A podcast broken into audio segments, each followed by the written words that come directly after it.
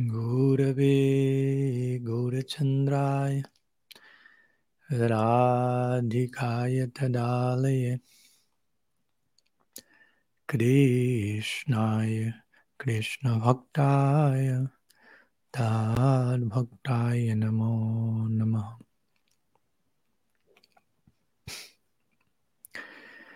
Buenos días a todos. Pranam. Desde Carolina del Norte.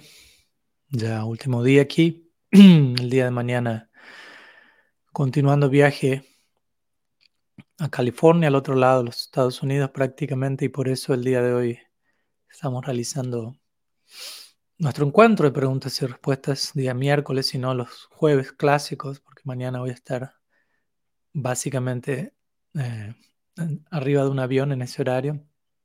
Entonces no queríamos cancelar, no queríamos perder el impulso generado estas últimas semanas y desde allí estamos hoy haciendo el, encuentro en un día diferente, ojalá más como una excepción a la regla y no tanto como la nueva regla en sí, porque obviamente de aquí en adelante por los próximos meses voy a estar viajando considerablemente, pero espero poder ajustar mis días y horarios para no, no, tener que, no solo no tener que cancelar encuentros, sino tampoco no tener que, que modificar días y horarios demasiado seguido.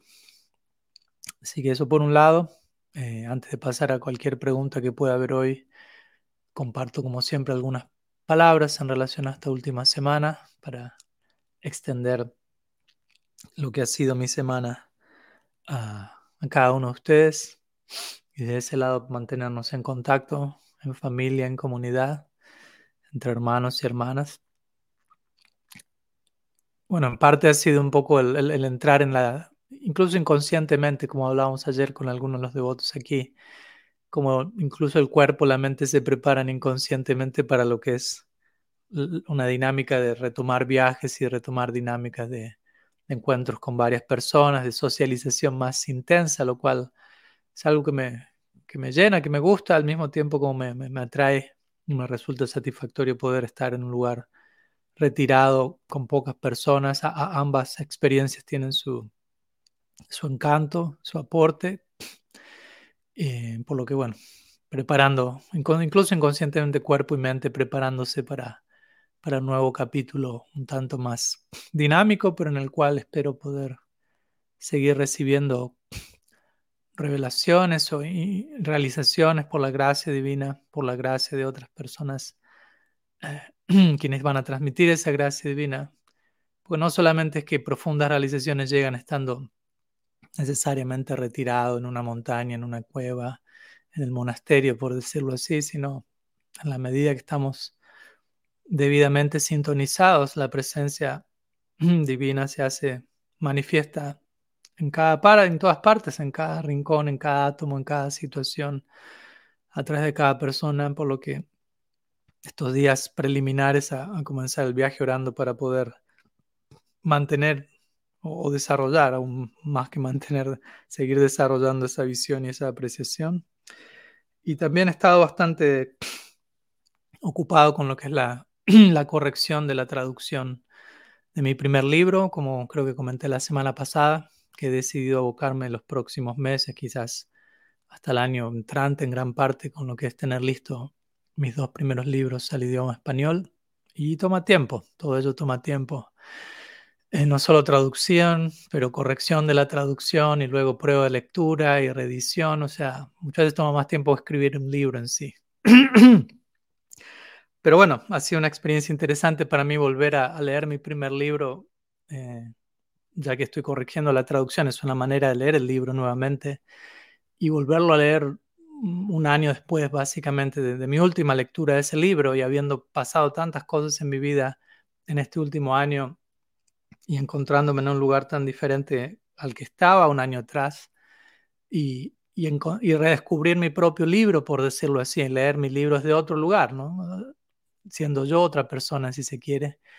Es una experiencia más que interesante lo cual nos muestra sí, la ilimitada cantidad de, de interpretaciones o de experiencias o de lecturas que podemos estar teniendo de la realidad. de nosotros mismos, de lo, que, lo que emana, por decirlo así, a partir de nosotros mismos, sea un libro, sea, sea lo que fuere. Y poder no solo mirar a esos momentos y obviamente quizás reconocer inmadureces, cosas a cambiar, cosas a mejorar, pero incluso encontrarnos con cosas que uno pudo haber dicho por gracia divina, incluso sin estar demasiado consciente de ello, eh, tiempo atrás, y que uno las recién siente que las está redescubriendo en su dimensión apropiada mucho tiempo luego de que uno las haya dicho originalmente. Entonces eso no deja de ser una experiencia de chamatkar o de asombro, de sorpresa en cuanto a cosas increíbles que pueden surgir a partir de uno, pero no debido a un mérito de uno separado, no debido a una... Eh, sí, reclamar arrogantemente, yo lo hice, yo lo dije, es mi propiedad, derechos de autor, etcétera, sino a poder incrementar nuestra conciencia de cómo Bhagavan se puede manifestar, pese a todos los obstáculos que somos tan expertos en poner en el camino, como Él es mucho más experto que nosotros en, poner obstáculos, Él es mucho más experto en atravesarlos y expresar su, su dulce voluntad entre medio de todo ello, incluso redimiendo todos esos obstáculos en el camino. Entonces no deja de ser una experiencia que genera mucha humildad, que lo invita a uno a, una mayor sobriedad, a un mayor aterrizaje en quiénes somos, dónde estamos, dónde queremos estar, quiénes queremos ser, etc. Así que, en fin, estoy compartiendo algunas ideas, palabras de, las experiencias de estos últimos días. También esperando si alguna pregunta. Por el momento no he recibido ninguna pregunta y tampoco he recibido ninguna pregunta durante la semana entre medio de la charla, como para dar puntapié inicial más oficialmente a nuestro encuentro de hoy. Y hay algún grupo de personas conectados, por lo que puedo ver, pero quizás hoy tenemos una, una sesión más en silencio, si se quiere, lo cual está perfecto para mí. No, no, necesariamente me, me, interesa forzar una determinada circunstancia o dinámica, si en ciertas ocasiones no hay no hay preguntas o no hay mucho para decir o para compartir verbalmente. Siempre hay algo para compartir eh, desde otros lugares, ¿no? El silencio es una de esas eh, variantes, por decirlo de alguna manera. Y, lo digo esto porque en algunas ocasiones también ha ocurrido que, se genera un tipo de presión, ¿no? un tipo de, de situación forzada en donde algunas personas se sientan casi a la fuerza. Bueno, hay que, tiene que haber alguna pregunta. Tenemos que generar una pregunta para, para que Maharaj diga algo, para que la clase no sea, el encuentro no sea en vano. Pero como digo siempre, ustedes me conocen, la mayoría de ustedes me conocen y saben que incluso si no hay ninguna pregunta de su lado, de mi parte no tengo problema en seguir hablando. Aunque como digo, por momentos lo, mejor en ciertas circunstancias puede ser el silencio. Debemos aprender a, a convivir con ello. Pero al mismo tiempo, obviamente, teniéndolos a ustedes conectados hoy con cierta, con cierta disposición a escuchar, disposición a compartir, desde ese lado tampoco me interesa cancelar todo inmediatamente.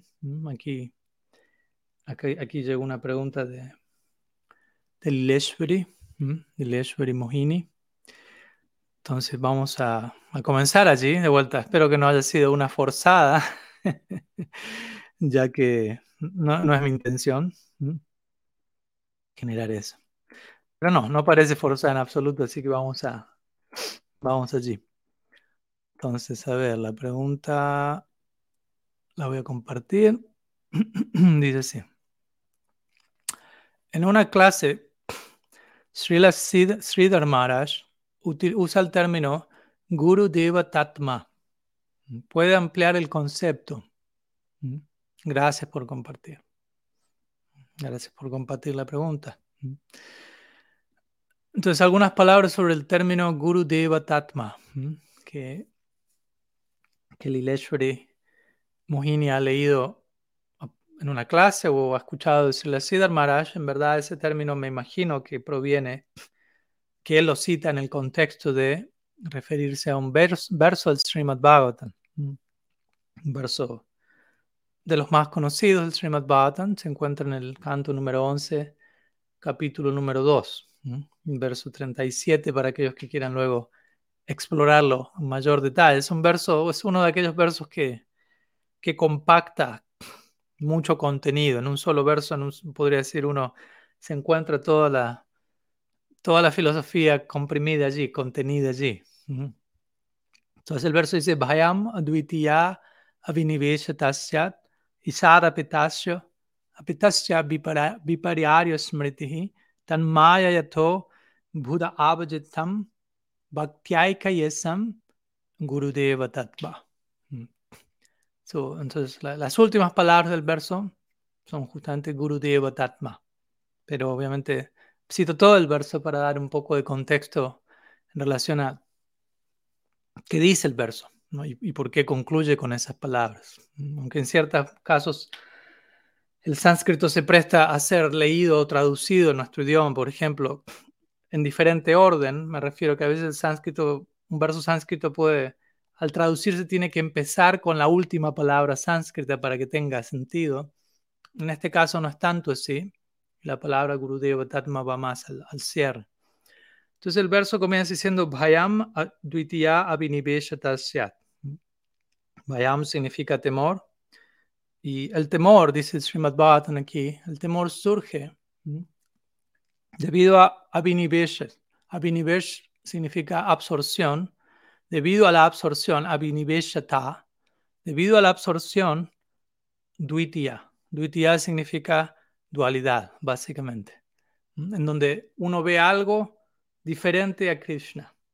Básicamente significa dualidad. En mi libro reciente dedico todo un capítulo a la idea de, del no dualismo. Y por no dualismo no estamos hablando aquí de impersonalismo, estamos hablando de que la base fundacional de la realidad es no dual. El Bhagavatam mismo lo describe así. Vadanti tattvavidas tattvam yagyanam advayam. Brahmeti paramadmeti bhagavaniti shabdite. Advay gyan, dice este verso. La realidad es conciencia no dual. Advay significa no dual. Dvay o dvitiyaki significa dual. Entonces, conciencia no dual, en las palabras de la Prabhupada, sería el uno sin segundo. Krishna es en otras palabras, no existe nada separado de Krishna. No existe nada que exista de manera aislada, de manera paralela a Krishna. Todo lo que existe existe en conexión con Krishna. En ese sentido, todo es Krishna. En ese sentido, todo es uno. ¿Mm? No estamos del todo en contra con la idea de todo es uno, aunque también obviamente un Gaudiya Vaishnav rápidamente va, va a sumar esa frase. También hay diversidad, sobre la base de esa unidad subyacente.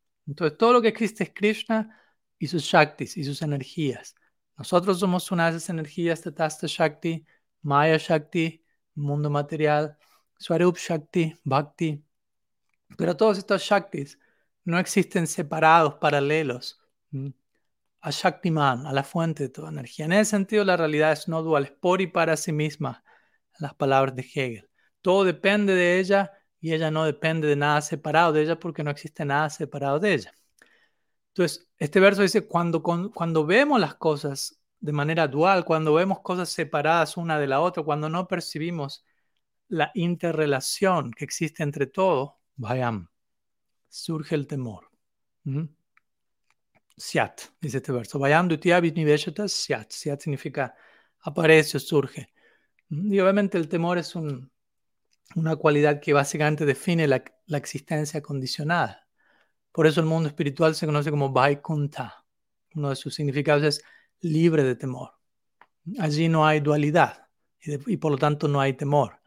Allí todos tienen perfecta visión, perfecta realización de que todo existe en armonía con el Ser Supremo, en relación con Él. Todo está en relación, Sambanda. Por eso para nosotros es tan importante comenzar con Sambanda, Sambanda Gyan Gyan significa conocimiento. Sambandha significa todo ligado. Sam, todo banda ligado, conectado. Entonces, Sambanda Gyan significa nuestra educación, nuestra orientación conceptual original, en donde se nos enseña todo existe Sambanda, ligado o conectado al Ser Supremo.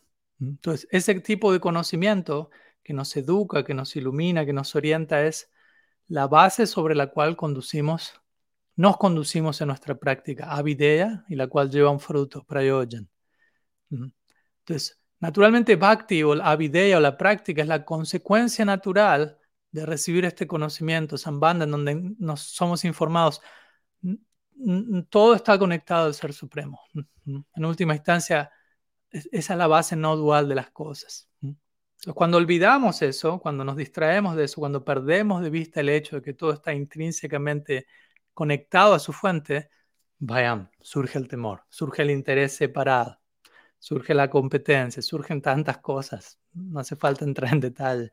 Simplemente podemos echar un vistazo a las noticias del mundo y ahí vemos el resultado de perder de vista esta noción de que todo está intrínsecamente interrelacionado.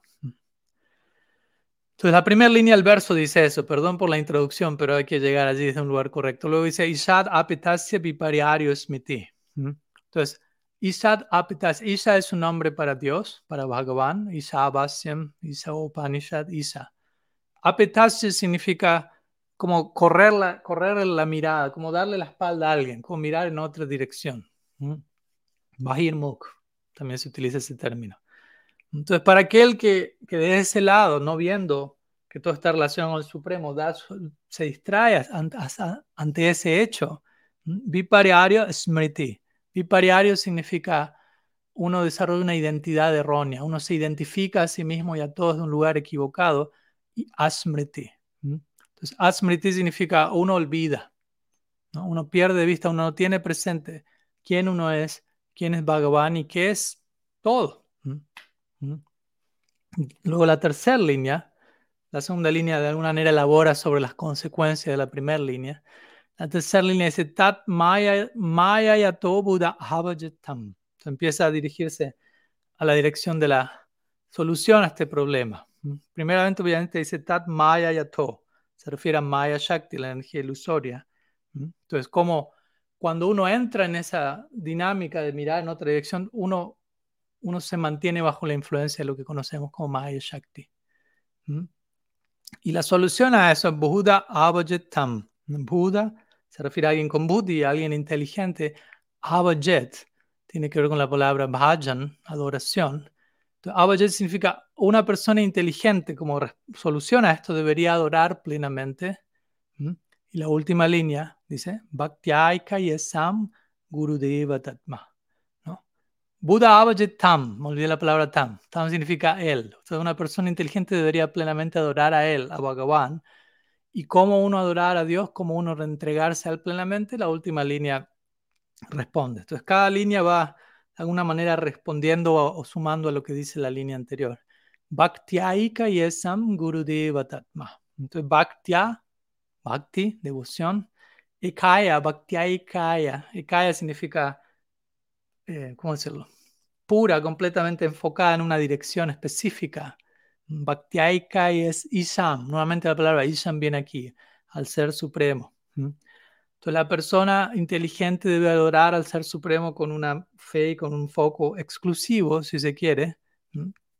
¿Y cuál es la manera idónea recomendada para uno conducirse en este marco de Bhakti? Guru Deva Tatma. Bajo la guía de Guru, y Sri Guru ha de ser visto como Deva Tatma. Deva Tatma, Deva significa Dios, entre otras cosas. Y Atma significa el propio ser de uno. Entonces, como uno debería contemplar al maestro espiritual, al Sri Guru, como la, vida y alma de uno, básicamente, como el representante de Deva, de Dios en la vida de uno, y como Atma, ¿no? Como en las palabras se le decía Maharaj, el Guru es el propio potencial de uno apareciendo delante de uno. En el sentido, el Guru es mi Atma, mi, ser en, términos de potencial. Entonces me veo a mí mismo reflejado en Sri Guru en la forma de todo aquello en lo que yo podría llegar a ser debido a Deva, debido de vuelta que Guru representa la voluntad divina. obviamente cuando menciono todo esto, eh, está además decir que cuando el Srimad Bhattan describe uno debe ver al guru de esta manera, uno debe rendirse al guru de esta manera, el Bhagavatam y todo el Shastra da por sentado que el guru es fidedigno por completo. Aunque suene a sentido común, muchas veces necesitamos aclarar esto, ya que lamentablemente en ciertas situaciones se han dado situaciones de abuso, de confusión en el nombre de darse uno, rendirse uno por completo a alguien que lamentablemente no se estaba comportando perfectamente como tal. Entonces, en esos casos, la entrega completa no es algo saludable, pero si el guru es una plena representación de la voluntad de Krishna en la vida del discípulo, si esa persona es completamente sincera, honesta, rendida, incluso si no pertenece al más elevado orden de la devoción, Uttam Bhagat, Uttam Bhakti, Uttam Bhagavat, incluso si un practicante puede estar en una, en una plataforma un tanto inferior, incluso en ese caso, eh, si el guru es plenamente honesto y sincero y entregado, al discípulo se le recomienda que contemple a dicha persona como Guru Deva Tatma. Nuevamente, Guru Deva Atma. Básicamente esa es la, la idea aquí, ¿no? Guru Deva Tatma. Esa persona, Guru, Sri Guru, es Deva, es Dios en, el sentido, en un sentido representacional, está representando la voluntad divina, y Atma. Es mi, mi, propio ser o mi propia vida y alma, pero en el sentido que el Guru está transparentemente representando mi propio potencial como Atma. Entonces, si todos esos elementos están en su lugar, lo cual es parte del discípulo, tomarse el tiempo para corroborar eso, eh, desde ese lado se invita al, alma, al practicante a, dar, a entregarse de ese lugar. Y de ese lado, idealmente, como dice este verso, a través de la ocupación devocional se resuelve el problema original que mencionamos, ¿no? De dualidad, de ver las cosas con un interés separado, entrar en una experiencia de temor, etcétera, etcétera. Así que espero que se haya entendido la idea. Es una breve línea, pero obviamente dice mucho. Quise extenderme un poco para ponerla en contexto. Muchas gracias. Ah. Bien, aquí tenemos otra pregunta. Una pregunta de Pundarik, que dice, ¿cuáles son las diferencias entre las propuestas de Sripad Ramanuja Acharya, Vishishta Dvaita, y Sri Chaitanya Mahaprabhu, Achintya Veda Veda Tattva. ¿Mm? No lo tengo muy claro. Mm, muchas gracias por la pregunta. Obviamente requeriría bastante tiempo entrar en detalle al respecto y quizás, voy a, obviamente voy a responder algo, pero te diría Pundarik o a quien desee, aparte de Pundarik, puedes consultarme o recordarme por privado luego y te puedo compartir un, una serie de seminarios que, que dimos hace unos años atrás, donde nos dedicamos muy bien en detalle a, narrar no solo la, propuesta filosófica, sino la vida y obra de Ramanuja, de Madhvacharya, incluso de Sankaracharya, Buda, Mahaprabhu, como compartiendo la, sucesión gradual que como Gaudiya Vaishnavas por momentos vemos, ¿no? Buda, Sankara, Ramanuja, Madhva, Mahaprabhu. Eh, eso por un lado, pero de todas maneras, ¿cuál es la diferencia? No queda muy en claro. Sí, se entiende por qué pueda no quedar muy en claro, obviamente. Siendo que el sistema filosófico en general, incluso como, como el mismo descrito, como tú mencionas, Vishista Advaita. Entonces, Advaita significa unidad, básicamente, como justamente acabamos de explicar el verso previo al Bhattan que habla de Bhayam Dvitiya. Dvitiya o Dvaita significa dualidad y Advaita significa no dual, algo, algo no dual. Pero la propuesta de Ramanuja es Vishista Advaita. Entonces significa no dualidad cualificada. Vishista proviene de Vaishistya, que tiene que ver con algo algo que posee algo en particular, una característica única específica. Entonces, Vishista Dvaita sería no dualidad cualificada o con cualificación, con cualidades. Y obviamente, en un sentido uno podría decir, bueno, nuestra doctrina, Achintya Veda Veda Tattva o Achintya Veda Ved, en un sentido también podría ser explicada de manera similar. Compartimos una base de no dualidad, estamos de acuerdo que la realidad es no dual, como acabo de explicar en base al Bhagavatam, y sobre la base de esa, de esa no dualidad se da la posibilidad de diversidad, de variedad, de interacción amorosa, de experiencia eh, extática. Para eso tiene que existir más de una persona. Entonces, en ese sentido, nuestro sistema es muy similar al de Ramanujacharya. Se promueve la idea de esta, de esta base no dual y de la posibilidad de diversidad sobre la base de esa no dualidad, lo cual obviamente es diferente a la propuesta de Sankaracharya, el cual, la cual propone que la no dualidad lo es todo, es un no dualismo radical. Así como tenemos personalismo radical, tenemos impersonalismo radical o no dualismo radical. Nuestro no dualismo no es radical, nuestro no dualismo es matizado digámoslo así. Eh, hay no dualidad, pero hay diversidad. Para Sankaracharya, únicamente, al menos en la propuesta oficial, tal como es entendida por sus seguidores, la realidad es no dual en todo el sentido de la palabra. No existe nada aparte de Brahman. Entonces, la propuesta de Ramanujacharya en ese sentido es muy similar y, no solo diría Ramanujacharya, pero si uno estudia en detalle las diferentes propuestas vedánticas, Visishta Dvaita, Alchinta Vedaved, eh, Dvaita Dvaita, o Dvaita, el mismo Dvaita de Madhvacharya, que, que suena a dualidad, no es una dualidad tal como el dualismo filosófico eh, ateo, si se quiere, que, encontramos hoy en día en este mundo, donde no se reconoce un, un, centro que todo lo conecta. No, también Madhvacharya tiene su propia versión de uno y diferente. Ramanujacharya tiene su propia versión, como acabo de explicar, de uno y diferente.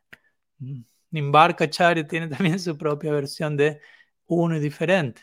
Y Madhvacharya, Ramanujacharya, Nimbarkacharya, Vishnu Swami, en su propia sampradaya, estoy refiriéndome aquí a las cuatro sampradayas Vaishnavas, tal como se conocen popularmente, todas ellas, y luego Mahaprabhu en relación a esto, todos estos sistemas presentan una variante de unidad y diversidad.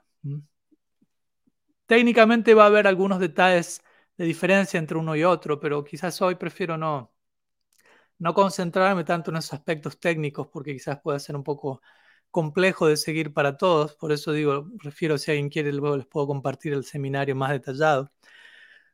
Entonces, prefiero concentrarme en la, en la base en común que se comparten con, con todas estas propuestas y sobre esa base yo diría que quizás la diferencia central entre la propuesta de Ramanujacharya y la de Mahaprabhu, eh, prefiero enfatizar este punto que tampoco es una diferencia, eh, ¿cómo decirlo?, atroz o tremendamente extrema o que tenga que generar ningún conflicto, pero una, una diferencia más en términos de bhava eh, sería la, la, proyección eterna la que se tiene, donde Ramanujacharya enfatiza Dasya Bhakti hacia Narayan, Vishnu, Vaikuntha, principalmente predominado por Aishvarya Bhav, una relación con Dios en términos de majestuosidad, en términos de tener bien presente que Vishnu Narayan es Dios, mientras que Mahaprabhu, el foco central de la Gaudiya Sampradaya es en, en, relación a la dirección de Vrindavan y la adoración a Krishna, en términos de Gyan Sunya Bhakti de ese tipo de devoción en donde uno pierde de vista, olvida, por decirlo así, el hecho de que Krishna es Dios. Y Krishna mismo también lo olvida. Y ese olvido lleva, esa absorción en dicho lila lleva luego a la manifestación de otro lila llamado Gaur Lila, que es una extensión del Krishna Lila, que también es otra meta última para nosotros. ¿Mm? Y en, la doctrina Ramanujacharya, obviamente, también existen, por mencionar algunos elementos, ¿no? La noción de que Krishna es un avatar de Vishnu, mientras que en nuestra tradición la, perspectiva es a la inversa. Al menos en nuestra etapa actual se considera Vishnu como una, si se quiere, una expansión de Krishna, no necesariamente un avatar, ya que Vishnu en sí mismo no desciende como avatar, más bien descienden diferentes formas de Dios a la tierra. Eso por un lado. Y eso es interesante de por sí, porque en la eternidad, en Vaikunta, nosotros podemos ir ahora ok, Krishna es el origen de Vishnu y, un Sri Vaishnava, alguien seguidor de la Sri Sampradaya, Sri Ramanujacharya, va a decir, no, no, Krishna es un avatar de Vishnu. Y ellos tienen esa opinión y la mantienen en la eternidad, en Vaikuntha. Por lo tanto, si esa opinión, si tengamos mucho cuidado de no pensar ellos están equivocados, porque ellos mantienen esa opinión eternamente en el mundo espiritual. ¿Qué tan equivocados pueden estar? ¿Mm? Entonces, hay, mi, punto es, hay lugar para estas diferencias de perspectiva y de enfoque, en la trascendencia incluso. La Sri, la Sri Sampradaya Ramanujacharya hace un profundo énfasis en Sharanagati, en la entrega, en la rendición. Para ellos el verso central eh, en su tradición es el verso del Gita, Sarva Dharmam Paritya Ya, Mamekam Sharanam Brajaham Tam Sarva Papi Vimoksha Shishyami Masachaha. La conclusión del Gita, donde Krishna enfatiza la, la importancia de, de de la entrega. Ellos tienen un énfasis considerable en en Varna Ashram también, por lo que ciertos practicantes pueden ocuparse en ciertos angas del bhakti si provienen de un trasfondo de Varna Ashram y hay cierta diferencia con aquellos que no. Obviamente todos tienen la oportunidad de obtener la meta última. Hay un énfasis considerable también en Archanam, en la adoración eh, a la deidad. Pero como digo, al fin de cuentas, todo eso bien, bien conocido, bien enfocado, es supremamente atractivo. Recuerdo unos dos años atrás, cerca de aquí, a unas horas de aquí, fui, fuimos visitamos con otros devotos un templo de la Sri Sampradaya, de Ramanujacharya. Estuvimos allí varias horas y ellos fueron muy amables, nos invitaron incluso a entrarnos, no al altar de por sí, pero a un cuarto previo al altar donde no todo el mundo entra. Y estuvimos allí sentados más de una hora, tomando darshan de la edad y viendo cómo los sirvientes, los pujaris realizaban diferentes ceremonias. Luego ellos nos invitaron a hacer Harinam Sankirtan para la edad. Por lo tanto, es algo, fue, fue, algo muy, muy, muy hermoso, ¿no? Como diría Bhaktivinoda Thakur, uno, uno va a conseguir, wow, qué interesante cómo ellos están adorando a mi Krishna. Incluso en Brindavan existe el templo de Rangaji, el templo de la Sri Sampradaya en Brindavan y es un templo muy, muy increíble, muy interesante la experiencia de estar allí.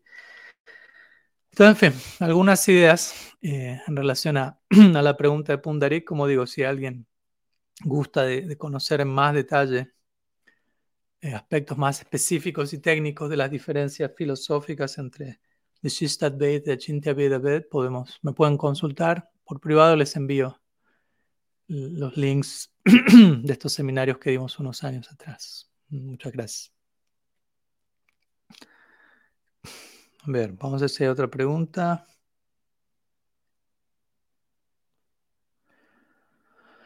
Sí, aquí hay otra pregunta de Emily D. Dice así. Sabemos que la teoría, el aprendizaje de esta, nos lleva a una mayor comprensión más profunda. Sin embargo, por dentro, en lo personal, siento un grado de devoción y amor que supera mi comprensión.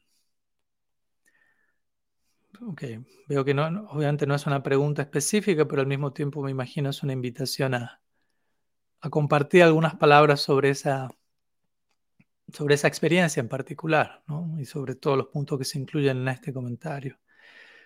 Pero sí, básicamente estamos de acuerdo. Eh, existe el conocimiento, existe la información, existe la educación, eh, existe la formación, información, información. Eh, y, con, y es algo muy importante, de vuelta, generalmente todos pasamos por algún nivel de ello. Si queremos hacer algo y experimentar algo, muchas veces primero necesitamos ser formados o adiestrados en cierta medida. Con esto, al mismo tiempo, no quiero decir que esa es la única manera y hay una única manera de hacer eso. Nadie está diciendo eso. Especialmente en este caso, cuando estamos hablando de la, la experiencia devocional, la experiencia en conexión con lo divino. O sea, en última instancia, Krishna puede hacer lo que se le dé la gana, por ponerlo literal. ¿Mm? puede haber una manera general en la cual se le recomienda a todas las personas transitar su sendero. Puede haber una, ¿cómo decirlo? una estructura oficial, una fórmula básica, pero no deja de ser algo general, que con el paso del tiempo tiene que ser específico y tiene que ser abordado en términos de la situación específica de cada individuo y cómo Dios mismo elige revelarse en la vida de cada individuo, porque si no corremos el riesgo de volvernos eh, supremamente fanáticos y estrechos de mente pensando, esta es la única manera de hacerlo. Y, oh casualidad, yo estoy haciéndolo de esa manera. Esta es la única manera de practicar conciencia de Krishna, hay que enfatizar este aspecto y hacerlo de esta manera y la clase se da de esta manera y se habla de esta manera. Recuerdo a veces devotos me han, me han dicho, Maras, pero sus clases, como las daba antes, me, me gustan más. Ahora dio algunos ejemplos que me descolocaron. Pero quizás muchas veces todo eso tiene que ver con una estructura de uno, ¿no? Una estructura en donde uno está acostumbrado a que la clase se da de esta manera, se dice esto, luego se dice esto y si algo sale de esa estructura, no logro apreciarlo, no logro verlo como igualmente profundo, porque en vez de citar a Bhaktivinoda Thakur, cité a San Francisco así, por dar un ejemplo. Pero si el punto es el mismo, si la esencia es la misma, si, si incluso otro ejemplo ayuda a llevar mejor la idea que queremos llegar, tengamos cuidado con quedar excesivamente apegados a una forma externa, pensando y volvernos dogmáticos y volvernos incluso, sí, partidistas únicamente de nuestra propia escuela o de nuestra propia forma de hacer las cosas, pues mismo en nuestra escuela hay tantas maneras de abordar el bhakti. Entonces la relación con Dios es amplia. Rupa Goswami en el Bhakti Rasamrita Sindhu describe 64 angas, 64 formas de ocuparse en Bhakti y obviamente hay muchas más que 64, pero son diferentes expresiones, algunas más ligadas al cuerpo, algunas más ligadas a la vista, al tacto, al olfato, al oído, a la mente, al recuerdo. Como con esto dando a entender, todas nuestras funciones pueden, tienen el potencial de ser ocupadas en Bhakti, en servicio divino. Y por otro lado, dejando claro, algunas personas van a tener más afinidad que otras hacia algunas de estas prácticas. No es que todo el mundo tiene que hacer todas estas prácticas. Es, sabido en nuestra tradición que diferentes grandes personalidades alcanzaron la perfección por ocuparse en muchas de estas prácticas al mismo tiempo, como Ambarish Maharaj, o concentrándose exclusivamente en una de estas prácticas, como Parikshit Maharaj escuchando, Sukadev Goswami hablando, Prahlad Maharaj recordando y así sucesivamente. Entonces hay lugar para variedad, hay lugar para que la individualidad de uno pueda ocuparse en Bhakti. No, hay únicamente un, un, formato único, absoluto, en el que únicamente podemos hacer esto. Y digo esto en relación al comentario de Emily, ya que alguien puede tener una profunda experiencia devocional, una profunda conexión con lo divino, y quizás, si no digo que sea el caso de ella, estoy dando un ejemplo, quizás uno no haya pasado por una educación sistemática en términos de, del sendero de uno. Quizás eso se dé eventualmente, quizás no se dé, o quizás se dé de una manera o en una medida que no se va a dar con otras personas. Como digo, hay personas que se abocan intensamente a dicho estudio y hay lugar para hacer eso como una ofrenda devocional, swadhyaya. El estudio de las escrituras también es, un, sacrificio, por decirlo así, un yajna, una ofrenda, debidamente abordado. Si abordamos eso mismo en un lugar equivocado, podemos simplemente volvernos adictos a la información, pero sin estar teniendo una genuina experiencia de transformación interna. Y eso es muy, muy, muy típico, por eso encontramos tantas advertencias en todas las tradiciones místicas al respecto podemos volvernos demasiado apegados a saber y a saber mucho y a tener esa capacidad y a presentar todo de una manera muy carismática y muy erudita. Y todo eso inconscientemente, o a veces conscientemente, se termina volviendo un, mecanismo de evasión para no atravesar la experiencia interna de transformación que todos debemos atravesar. Entonces, cualquier información que exista disponible en términos espirituales existe con el propósito exclusivo de invitarnos a una práctica que nos lleve a una conversión, a una transformación, a una experiencia. Si únicamente quedamos atascados en la adquisición de conocimiento y de información, como si fuese la meta en sí misma, probablemente estamos manipulando esa información, ese conocimiento para no tener que hacer el trabajo interno que tenemos que hacer, para no reconocer ciertos desafíos que hay que abordar, ciertos elementos que hay que sanar, ciertos patrones que hay que modificar de manera de cómo pensamos. Y podemos utilizar el conocimiento para justificarlo todo. Uno puede tomar una, línea al Bhagavad Gita, una línea al Bhagavatam, una línea a cualquier escritura y justificar lo peor que pueda existir en la humanidad. Y hemos visto que varias personas han hecho eso. Las cosas más horrendas en la historia de la humanidad se han realizado generalmente en el nombre de textos sagrados y en el nombre de Dios. Por lo tanto, es importante que antes de que se ponga en nuestra mano una Biblia, un Bhagavad Gita, un Bhagavatam, primero se nos eduque, se nos entrene de cómo lidiar con ese conocimiento de manera que no nos volvamos un peligro público, básicamente. ¿Mm? Entonces, obviamente no conozco el detalle específico del caso que Emily nos, comparte aquí, cada uno de los aspectos internos, entonces de este lado no estoy dando una, una diagnosis, un diagnóstico conclusivo al respecto, pero sí estoy diciendo hay lugar para que todo eso ocurra. Y sí, en última instancia, la experiencia, un último punto, ya mencioné al final, siento un grado de devoción y amor que supera mi comprensión. Y básicamente sí, así es, esa es la, experiencia, el síntoma de una experiencia espiritual genuina, es supera mi comprensión, va más allá de mi entendimiento, pero al mismo tiempo es innegable. Al mismo tiempo estoy teniendo la experiencia desde un lugar superior a la comprensión. Cuando hablo de comprensión aquí hablo de comprensión mental, intelectual, nuestra cabeza. Pero la comprensión última no tiene tanto que ver con esto, tiene que ver con con el corazón, si se quiere. Krishna dice en el Gita Raja Vidya. Él, describe la devoción como el rey del conocimiento.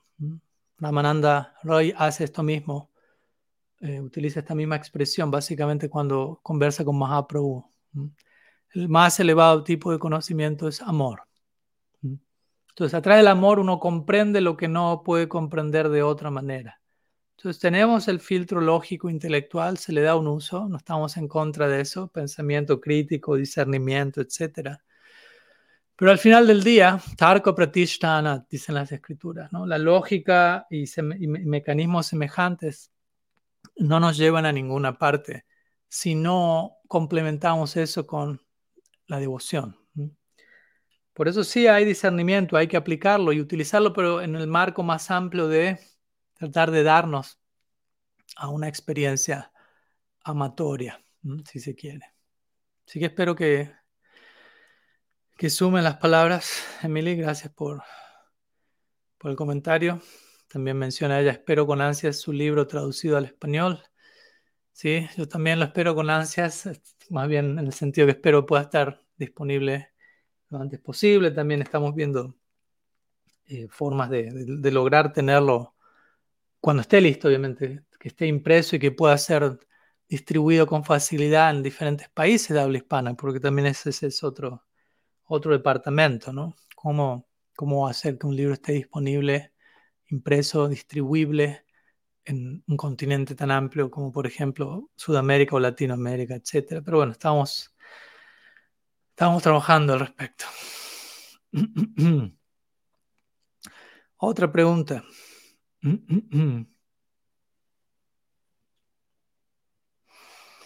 De Nuria. Dice así. La frase que usted menciona en su libro de San Juan de la Cruz, ama lo que Dios ve en ti, me ha tocado el corazón desencadenando una serie de reflexiones y confirmaciones en cuanto a mi actitud en el altar. Siendo que el archana es una de mis actividades favoritas, archana significa la adoración de Krishna en el altar en nuestra tradición.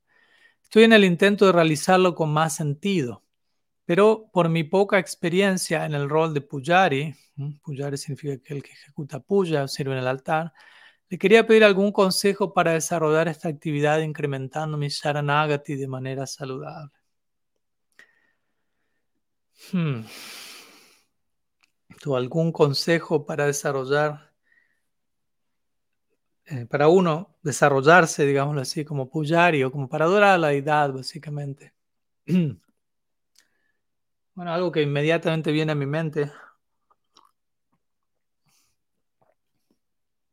Es una serie de versos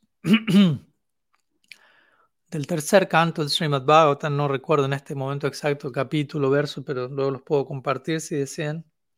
De hecho, los compartí hace unas semanas en, nuestro foro de reforma Gaudia que tenemos en Facebook, por lo que quizás algunos de ustedes los recuerden. Pero es una serie de versos hablados por Kapiladev en relación a aquellos que adoran la deidad, pero que negligencian la presencia de Krishna en otras entidades vivientes. Y obviamente son versos fuertes, se imaginarán, en donde Bhagavan mismo, Bhagavan Kapila, otra forma de Krishna, del Ser Supremo, él dice, aquel que adora la forma de la deidad, pero que luego negligencia mi presencia en otros seres humanos, en otros Vaishnavas, en otras entidades vivientes, básicamente esa adoración es en vano, como arrojar cenizas al fuego y cosas más fuertes. Pero él trata de establecer este punto como para extender la experiencia en el altar a cómo nos estamos relacionando con todo lo demás en el día a día. Con esto volviendo al punto original que explicamos hoy en términos de Bhayam al temor que surge por mantener una perspectiva dualista, en donde separo, en donde catalogo y en donde no logro ver todo integrado con una realidad superior, donde no logro ver a Dios en todas partes. Y obviamente sé que no es tan fácil. Eso no es algo que podemos eh, programar y apretar un botón y ya estamos viendo a Krishna en cada átomo. Pero al menos en teoría deberíamos saber que este es el caso. La adoración de la deidad en el altar es, es algo muy hermoso, muy bello, muy poderoso, como mencionamos hace un rato, tiene el potencial de de conceder toda perfección, básicamente, como otros aspectos del bhakti, siempre y cuando sea ejecutado, como digo, con este tipo de integridad, con este tipo de, de apreciación fuera del altar. En realidad el altar es como una, una, no digo una excusa, porque no es una excusa, pero como un primer paso en contemplar y eventualmente realizar cómo el mundo entero es un altar como la creación entera es un altar y como mi deidad que está en ese rinconcito de mi hogar, en verdad se encuentra presente en todas partes, como hemos hablado varias veces. Krishna se encuentra presente, es omnipresente. Si Dios es omnipresente, significa no hay un lugar en donde Él no esté. Pero al comienzo, como carecemos de esa visión, eh, obviamente la, la, adoración de Krishna en el altar nos ayuda a, comenzar a entender, ok, Dios está aquí, está aquí en este punto, en este rincón, en este altar. ¿Mm? Quizás no lo logro ver ninguna otra parte, y esa es la visión del Kanishta de Bhagavat que se da en el Srimad Bhattan. Él ve o ella ve a Krishna solo en el altar, no logra ver a Krishna en otras personas. La visión del Madhyam Adhikari, del devoto intermedio, es él o ella ve a Krishna no solo en el altar, sino en otras personas. El altar se está extendiendo está universalizando a otras entidades vivientes. Y eventualmente el Uttam Bhagavat, el devoto más elevado, él ve o ella ve, percibe la presencia del Ser Supremo en todas partes. Como cuando Kashipu le dice a Prahlad Maharaj, tú hablas de tu Dios, pero yo no lo veo en ninguna parte, si no lo veo no lo creo. ¿Dónde está tu Dios? Incluso en ese pilar, pregunta Kashipu. Y Prahlad, como sabemos, responde, no, él pregunta, ¿dónde está tu Dios? Y, y Prahlad responde, ¿dónde él no está? Lo veo en todas partes, básicamente.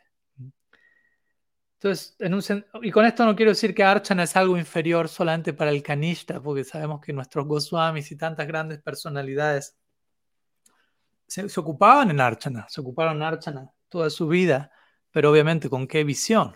Ahí es donde tenemos que ver cómo ellos se relacionaban con todo lo demás fuera del altar y en un sentido entendemos que no estaban fuera del altar en ningún momento.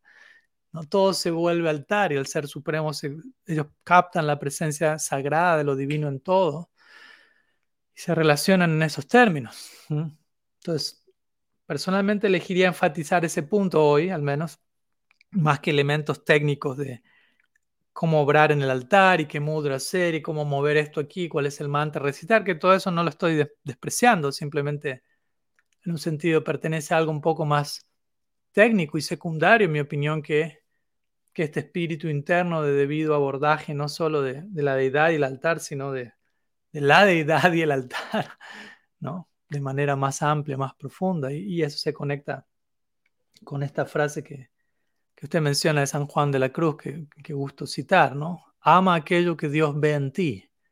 ¿Mm? Está conectado porque al mismo tiempo con esto estoy diciendo, Dios también está en nosotros. Y que tanto, y, y Dios ve en nosotros, no solo Dios está en nosotros, está en todo, pero también Él ve en nosotros algo que es digno de ser amado.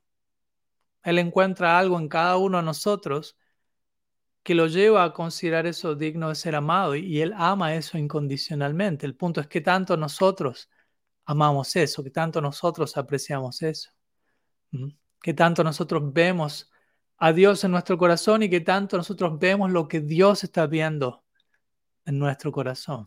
Entonces, para mí todo eso también es parte de, de desarrollarse como puyare. Para, y, obviamente es algo mucho más desafiante y difícil hacer eso que simplemente recitar el mantra correcto y mover la chámara de la manera correcta, el abanico, la cantidad de veces correcta. Eso es algo de vuelta, más mecánico. Pero en última instancia Krishna es Baba Grahi Janardana. Él está atraído por la esencia de nuestra actitud interna, no tanto por una formalidad que podamos ofrecer. La formalidad puede estar allí acompañando, pero el, espíritu interno es aquello que con lo que Krishna reciproca.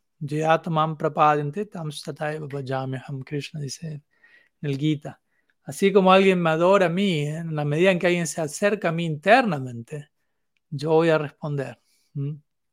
Entonces, algunas ideas al respecto, espero que, que sume, aunque quizás resulte un poco un abordaje alternativo a, la idea de Archana, pero de vuelta, son versos muy importantes que están en el Bhagavatam, volviendo a ello, donde Kapila Dev deja en claro, tengamos cuidado, como dijimos hace un rato, tengamos cuidado con usar el conocimiento como una excusa, la información como una excusa para no invocar transformación.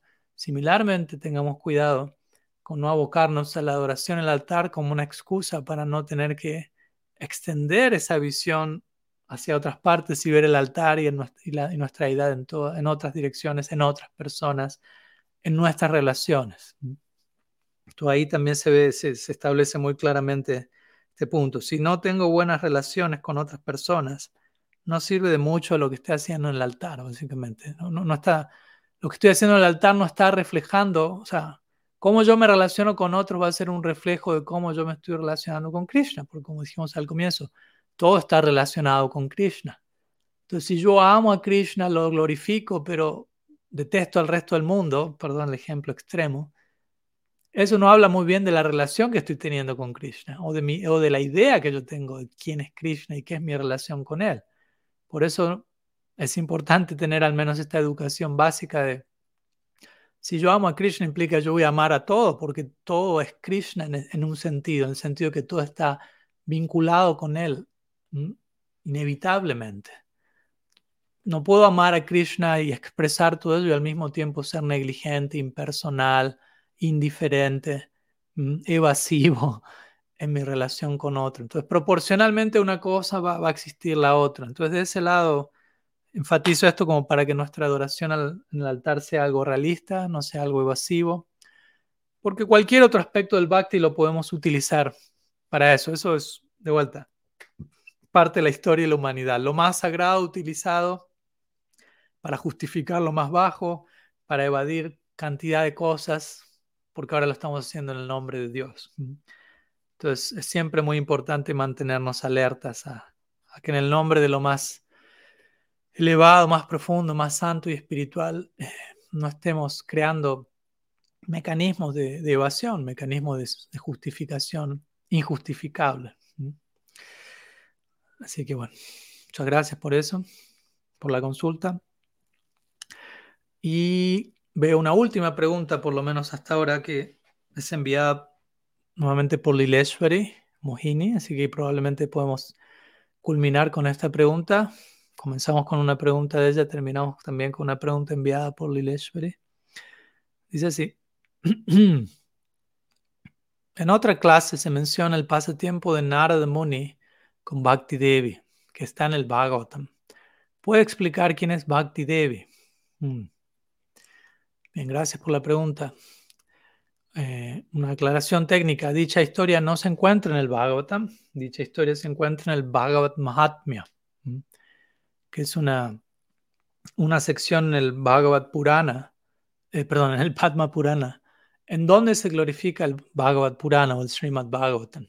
Bhagavad Mahatmya, Mahatmya significa las glorias de, entonces, Bhagavad Mahatmya significa las glorias del Srimad Bhagavatam. Entonces, esto se encuentra en el Padma Purana y allí se describe, sí, esta dinámica en donde Narada Muni se encuentra con Bhakti Devi. Toda una historia extensa, detallada, no vamos ahora a ir para ese lado ya que la pregunta no, no va para ahí tampoco. Pero aquí la pregunta es, ¿quién es Bhakti Devi? Porque estamos acostumbrados a utilizar, a escuchar la palabra Bhakti, que se traduce generalmente como devoción o amor en última instancia, ya que Bhakti en su plenitud es Prema Bhakti. Y Prema es como un sol, pleno. Quizás nosotros en nuestra situación estamos en la sombra, en una cueva, y solamente estamos recibiendo un rayo del sol o cierta expresión parcial, pero el sol sigue siendo siempre pleno. Entonces, en su forma última, Bhakti es Prem Bhakti. Entonces también podemos traducir Bhakti como amor. Entonces quizás estamos acostumbrados a escuchar la expresión Bhakti, pero quizás no estamos tan acostumbrados a escuchar la, la expresión Bhakti Devi. Devi significa diosa. Entonces con esto se le está dando un tinte personalizado, personalismo radical nuevamente, al bhakti. Con esto dando a entender, bhakti no es una abstracción energética, no es una cosa, no es un concepto, no es ni siquiera en un sentido una práctica. Bhakti es una energía de Krishna que tiene en última instancia su personificación. Y esa personificación la llamamos Bhakti Devi. Entonces, Bhakti no es algo que hacemos, algo que controlamos, voy, a hacer bhakti. bhakti es una energía, a veces se la conoce como bhakti shakti, shakti significa energía.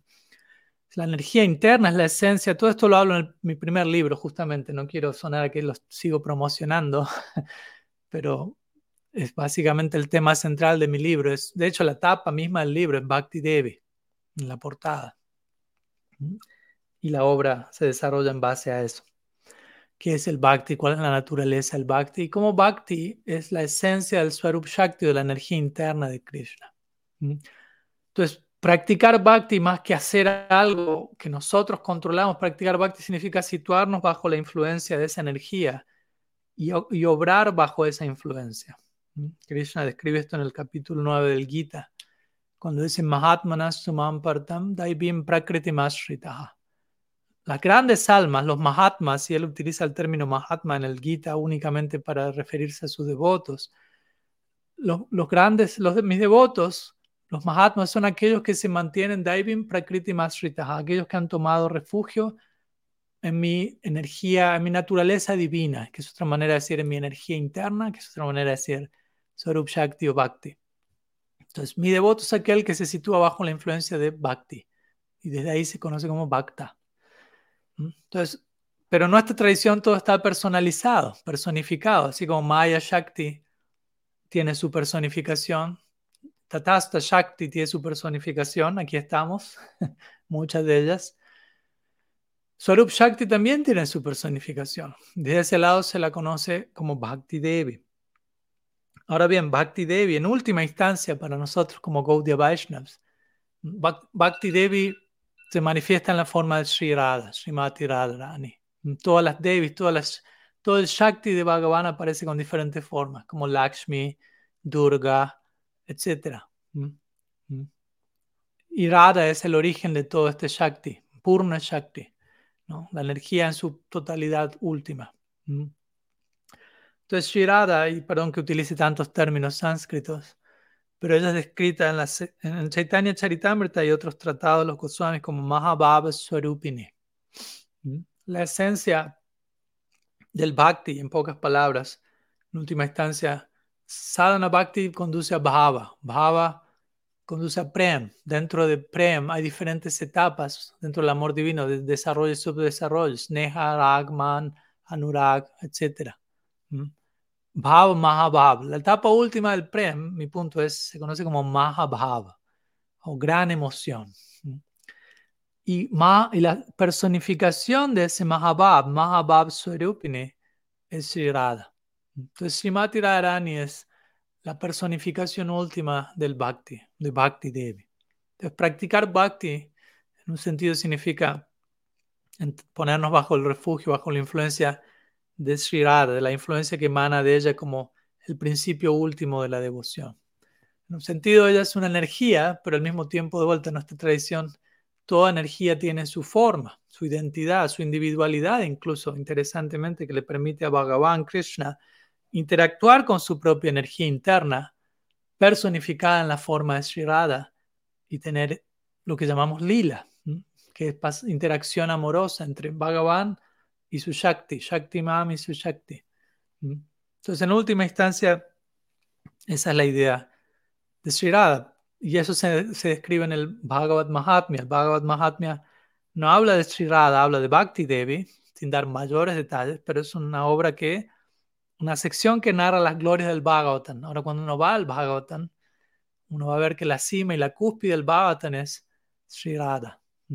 Pasatiempos de Krishna en en ese marco el Rasa Lila, por encima de todo ello, y dentro del Rasa Lila, la unión de Sri, Radha y Krishna. Aunque el nombre de Sri Radha no se mencione directamente allí en ningún momento, eh, nuestros acharyas Gaudiya Vaishnavas han sido muy expertos en explicar eh, por, qué eso, por qué eso es así, pero al mismo tiempo en descubrirla a ella entre medio de las líneas del Bhattan en todo momento. Entonces, en última instancia, culminamos a los pies de Sri y obviamente culminar a los pies de Sri significa culminar a los pies de Sriman Mahaprabhu, quien es Krishna mismo a los pies de Sri saboreando el corazón, honrando la experiencia interna de Sri. Y mediante esa experiencia es que, y las consecuencias de esa experiencia es que el movimiento de Sankirtan se manifiesta y el día de hoy nosotros podemos estar aquí haciéndonos estas preguntas e intentando responder a estas preguntas y compartiendo. Swarupini Radha Thakurani ki jai, Sriman Mahaprabhu Sri Gaur Sundar ki jai, Harinam Prabhu ki jai. En fin, espero que haya sumado. Leshwari, muchas gracias por la pregunta. Y esa es la última pregunta por el día de hoy. Ya hemos compartido más de una hora, así que considero que podemos dejar por aquí. También lo personal hoy es mi último día aquí, así que tengo que, que alistar algunas cosas para mañana bien temprano salimos de viaje. Pero bueno, si todo sigue en su lugar, nos vamos a estar viendo la semana próxima. Eh, voy a estar anunciando, pero la próxima semana volvemos al día usual, los días jueves, el mismo horario, ya el próximo jueves ya ni siquiera voy a estar en California, voy a estar en Suecia, así que voy a estar con horarios un tanto diferentes, pero de todas maneras yo me adapto al horario que ya tenemos. Así que para ustedes no cambia el horario, cambia solamente para mí que me mantengo viajando, pero me puedo adaptar por el momento. Así que nos estamos viendo el próximo jueves eh, en el horario de siempre. ¿Mm? Shriman Mahaprabhu ki jai, Sri Prabhu ki jai, Gaur Bhakt Vrind ki jai, Gaur Preman Haribu Vancha Kalpatarubhyascha, Kripa Sindhubhyaya Vachapati Tanam Pavane Vaishnavibhya Namo Namah. अनंत कोटि वैष्णव वृंद की जय। गौर गौर हरिबोल